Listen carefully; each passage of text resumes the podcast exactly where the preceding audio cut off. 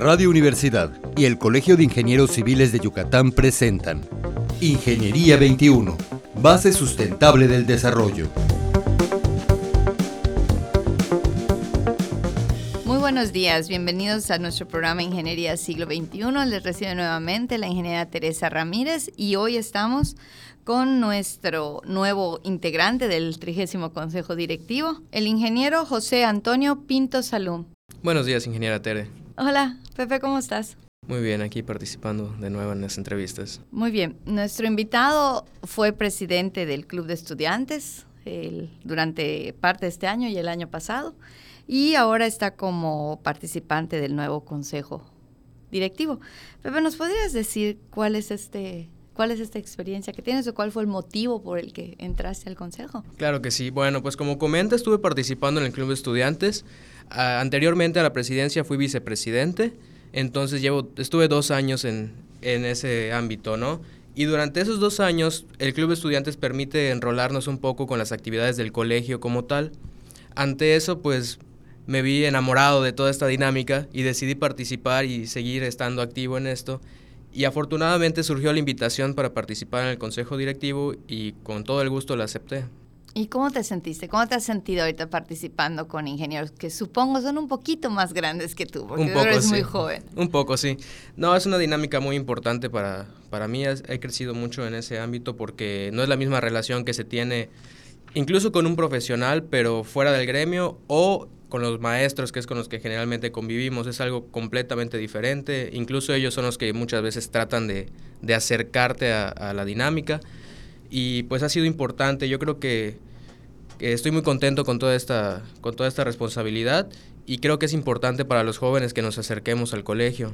Eso es muy importante para escuchar, ¿no? Tú te titulaste hace poco, ¿hace cuánto tiempo? Así es, en enero de este año. En enero de este año, o sea que prácticamente vas a cumplir tu primer aniversario como ingeniero civil. Así es. Y ya estás en el consejo. Así es. Muy bien, pues muchas felicidades por esa parte, nos da mucho gusto oírte en ese sentido. ¿Y nos podrías contar un poquito más ya del trabajo que has estado haciendo en el consejo, de tu experiencia? Bueno, mi trabajo en el Consejo es la Comisión de Nuevas Generaciones. Mi encargo es acercar a la gente recién egresada de, los, de las diferentes universidades o incluso profesionales que ya tengan algunos años ejerciendo pero que no estén en el colegio, enfocándonos principalmente a los que han participado en el club de estudiantes. Ellos fueron los primeros a los que me acerqué para llevarlos al colegio como tal, que se den cuenta de que es importante seguir con este gremio y seguir aportando y recibir también un poco de lo que los profesionales con experiencia nos puedan aportar a nosotros. Posteriormente, eh, he decidido que a partir del siguiente año empezar a trabajar en las universidades como algo a, largo plazo, con los últimos semestres, que se den cuenta de que existe el colegio, de cómo pueden participar con él y las experiencias que se pueden vivir. ¿Actualmente estás trabajando o te encuentras haciendo alguna maestría o alguna especialización? Estoy estudiando la maestría en estructuras en la Universidad Autónoma de Yucatán. Por eso igual se me ha hecho muy importante seguir participando con el consejo y con el gremio en general, porque al no estar en la práctica profesional, es muy difícil seguir esta, esta cadenita que continuamente avanza y que si nos perdemos un eslabón, es difícil volver, volver a agarrarle. ¿Consideras que para la actualización es importante, a pesar de que estás estudiando una maestría, es importante ser parte de, un grupo de profesionistas que se encuentra laborando, que se encuentra en el campo profesional? Es fundamental, no solo importante, es fundamental. Aquel profesionista que cree que si salió de la escuela y con esos conocimientos va a sobrevivir, creo que está muy equivocado, es importante actualizarse no porque tengamos el Internet a la mano vamos a, tener necesariamente los conocimientos, no somos un disco duro, hay que adquirirlos, hay que aprenderlos y hay que estar donde está la información. Muy bien. José, pues por allá tenemos otra pregunta sobre si quieres seguir colaborando, pero ya me la contestaste. Yo creo que vas a quedarte ahí muchos años. Ojalá. Eh, ¿Nos podrías comentar a qué universidades ya se visitaron para que los radioescuchas sepan que no solo es la Universidad de Yucatán, que es nuestra alma mater, pero hay otras universidades que, que prestan la carrera de ingeniería, o sea, que dan el servicio de la carrera de ingeniería. Sí, claro, ha habido acercamiento con la Universidad Autónoma de Yucatán, claramente, con la Universidad Marista, con la Universidad de Anáhuac Mayap, con el Tecnológico de Mérida y esperemos próximamente acercarnos al Tecnológico de Valladolid. Ah, ok, ok. ¿Y tenemos algún estudiante ahorita en el club de estudiantes? ¿Tú estás enterado de eso? Si tenemos a alguien que no sea de la UADI. Claro que sí, hay de las cuatro universidades de Mérida. ya, ya, están participando. Sí, lamentablemente del Tecnológico de Valladolid aún no se ha inscrito nadie por la distancia, es un poco complicado. Pero sin embargo hay representantes de, de las cuatro universidades en el club. Y en este corto tiempo que tienes de haber salido de la escuela, ¿has trabajado, has laborado en el campo profesional? Sí, yo desde antes de egresar me dedicaba como auxiliar de diseño estructural. Al momento de egresar me dedico de tiempo completo al diseño estructural. Estuve trabajando en Ciudad del Carmen un tiempo, posteriormente regresé por el proceso de la maestría. Luego trabajé aquí en una empresa de estructuras, no como calculista, sino como este, asesor de costos y un poco en el proceso de fabricación, siempre dedicándome al diseño estructural por mi cuenta. Entonces ahorita la maestría es en estructuras. ¿Y qué le podrías compartir a los radioescuchas? Porque los radioescuchas a lo mejor han oído hablar mucho de los ingenieros civiles y de las construcciones y de viviendas, pero cuando hablamos de estructuras, como que los ingenieros somos muy técnicos. ¿Qué podríamos decirles? ¿Para qué nos sirven las estructuras? ¿Qué hace un ingeniero que se dedica a estructuras? Bueno, las estructuras básicamente son el esqueleto de cualquier edificio. Si nuestros huesos no resisten, no importa que tengamos buenos órganos. Muy buen no, ejemplo. No, no nos van a servir de nada, ¿no? El estructurista lo que tiene que hacer es concebir todas las fuerzas posibles que pueden actuar sobre una construcción de cualquier tipo. Podemos hablar de fuerzas de viento, fuerzas de peso propio, evaluar cuáles de esas fuerzas puedan afectar y cómo van a afectar a la estructura, realizar modelos matemáticos y proponer una, un dimensionamiento que sea capaz de resistir todos un tamaño, esos. ¿no? Un tamaño, De, de, piezas. Sí, la columna va a estar allá, ajá, pero ¿de qué tamaño? No, pues tienes que poner 40 por 40. Eso es lo que hace un estructurista. Muy bien. Y hablando de esta parte de, de, las estructuras, ¿cómo la puedes relacionar con el colegio? ¿Te has tenido oportunidad de aprender algo nuevo, de compartir algo o de tener una experiencia diferente en el colegio, en el área de estructuras, que si no estuvieras en el colegio? La verdad es que sí, en el colegio tenemos a profesionistas excepcionales, eh, en lo personal, algunos que he tenido el gusto incluso de compartir con ellos en la universidad y siempre se aprende algo, incluso en una plática tomando un café en el desayuno del colegio vas a aprender algo. Es, es impresionante cómo los ingenieros nunca dejamos de ser ingenieros. Eso no, no se pierde. Y por otra parte, en las actualizaciones que se dan los miércoles en el colegio, siempre hay temas de, de, todo tipo y entre ellos vienen de estructuras y de materiales. Además, el estructurista también tiene que saber de otras cosas, ¿no? O sea, no se puede limitar solamente al, al esqueleto, ¿no? Porque si no el esqueleto tiene que estar cubierto de piel y tiene que tener un cierto... Todos los ingenieros tenemos que saber un poco de todo, aunque estemos especializados. Y la maestría que estás estudiando, este, en Pepe, ¿cuánto tiempo tarda? ¿De qué se trata? ¿Cuál es, tu expectativa? Es un programa consolidado de dos años en el que se desarrolla una tesis de un tema de investigación, que estoy trabajando con muros de mampostería confinada de concreto celular, es un material novedoso. Y después de estos dos años, mi, mi expectativa es eh, dedicarme profesionalmente a las estructuras, pero fundando una empresa por mi cuenta.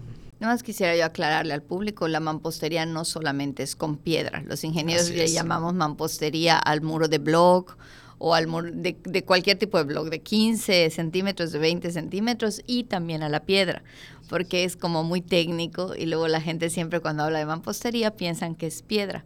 Entonces estás haciendo concreto, ¿qué decías? Celular? Concreto celular. Eh, ¿Podrías explicar un poquito, en palabras un poquito más coloquiales? Sí, es un material hecho a base de concreto, el concreto que conocemos. Cemento, grava, polvo. Eh, sin grava, cemento sin y, grava. y Ah, polvo. Bueno, podríamos hablar de un mortero prácticamente. Ah, ok. Pero la diferencia es que viene aireado, viene con unas partículas que generan vacíos en el bloque. Es un bloque que lo ves sólido, pero tiene muchos espacios vacíos, por lo tanto no pesa. Estamos hablando de que una, pesa, una pieza de 40 centímetros por 20 por 15 puede pesar un kilo y medio. Entonces los trabajadores están felices en el laboratorio por ese punto, ¿no? Claro, y el blog normal, ¿cuánto pesa? Un blog de 15 centímetros, de 15 por 20 por 40, pesa como 4 kilos, ¿no? Más Cuatro- o menos. Sí, cuatro y medio. Wow. Entonces, sí, es una investigación interesante. eh, te va a llevar año y medio más o menos entonces, ¿no? Aproximadamente, sí. hacer la tesis. Bueno, pues en año y medio esperemos poder contar contigo nuevamente para que nos cuentes los sí. resultados. Y bueno, ¿y tu participación en el colegio la seguirías manteniendo? A pesar de terminar, aunque ya tengas tu empresa. Claro que sí, yo creo que los ingenieros todos tenemos la obligación de aportar al gremio siempre que podamos. ¿Y cómo crees colaborar? ¿Cómo te gustaría colaborar? Ya tuviste las dos. Bueno, ya no vas a poder colaborar como estudiante, ya no eres estudiante, ya eres ingeniero, aunque estás estudiando una maestría. Y ahorita estás en el consejo con una actividad específica, ¿no? Que es el atraer a los jóvenes, a nuevas generaciones. Pero has estado viendo, pues, a los ingenieros trabajar, ¿no? En el consejo. ¿Qué te gustaría?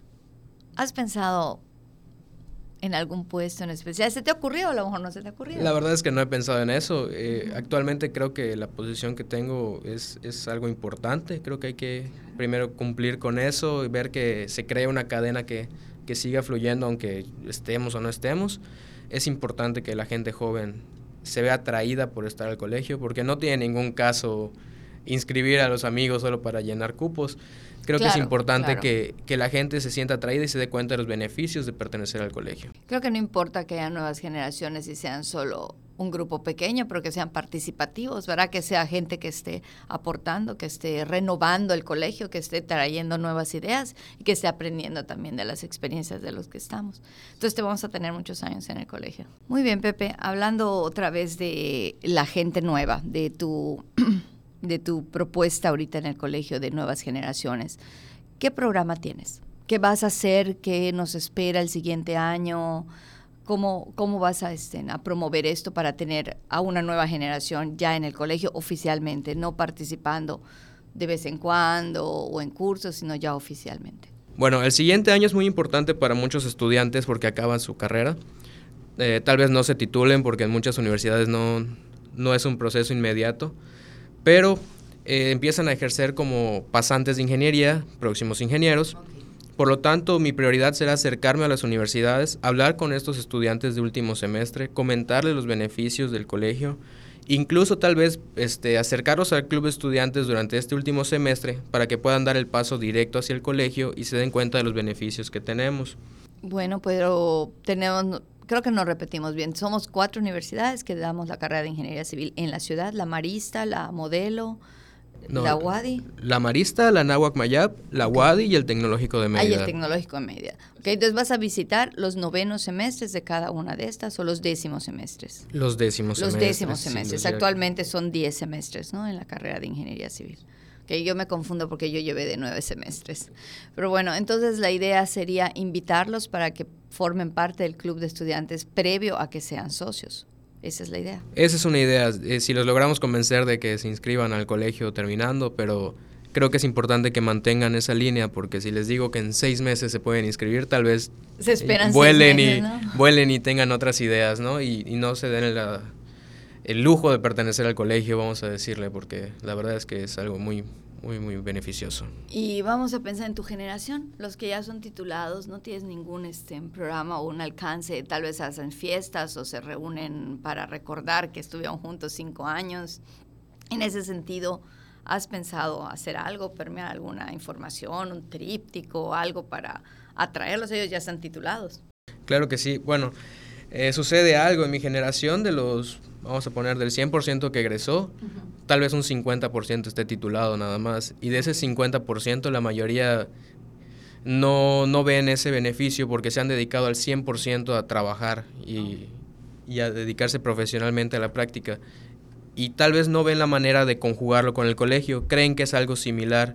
Entonces tratar de acercarnos también a ellos, eh, brindarles la información invitarlos a que participen en alguna actividad del colegio sin necesariamente inscribirse y que vean todo lo que pueden obtener de ahí. Muy bien, Pepe, creo que te queda un muy buen reto por delante, ¿no? es, algo, es una actividad que vas a tener muy ocupado además de todas tus actividades como maestría.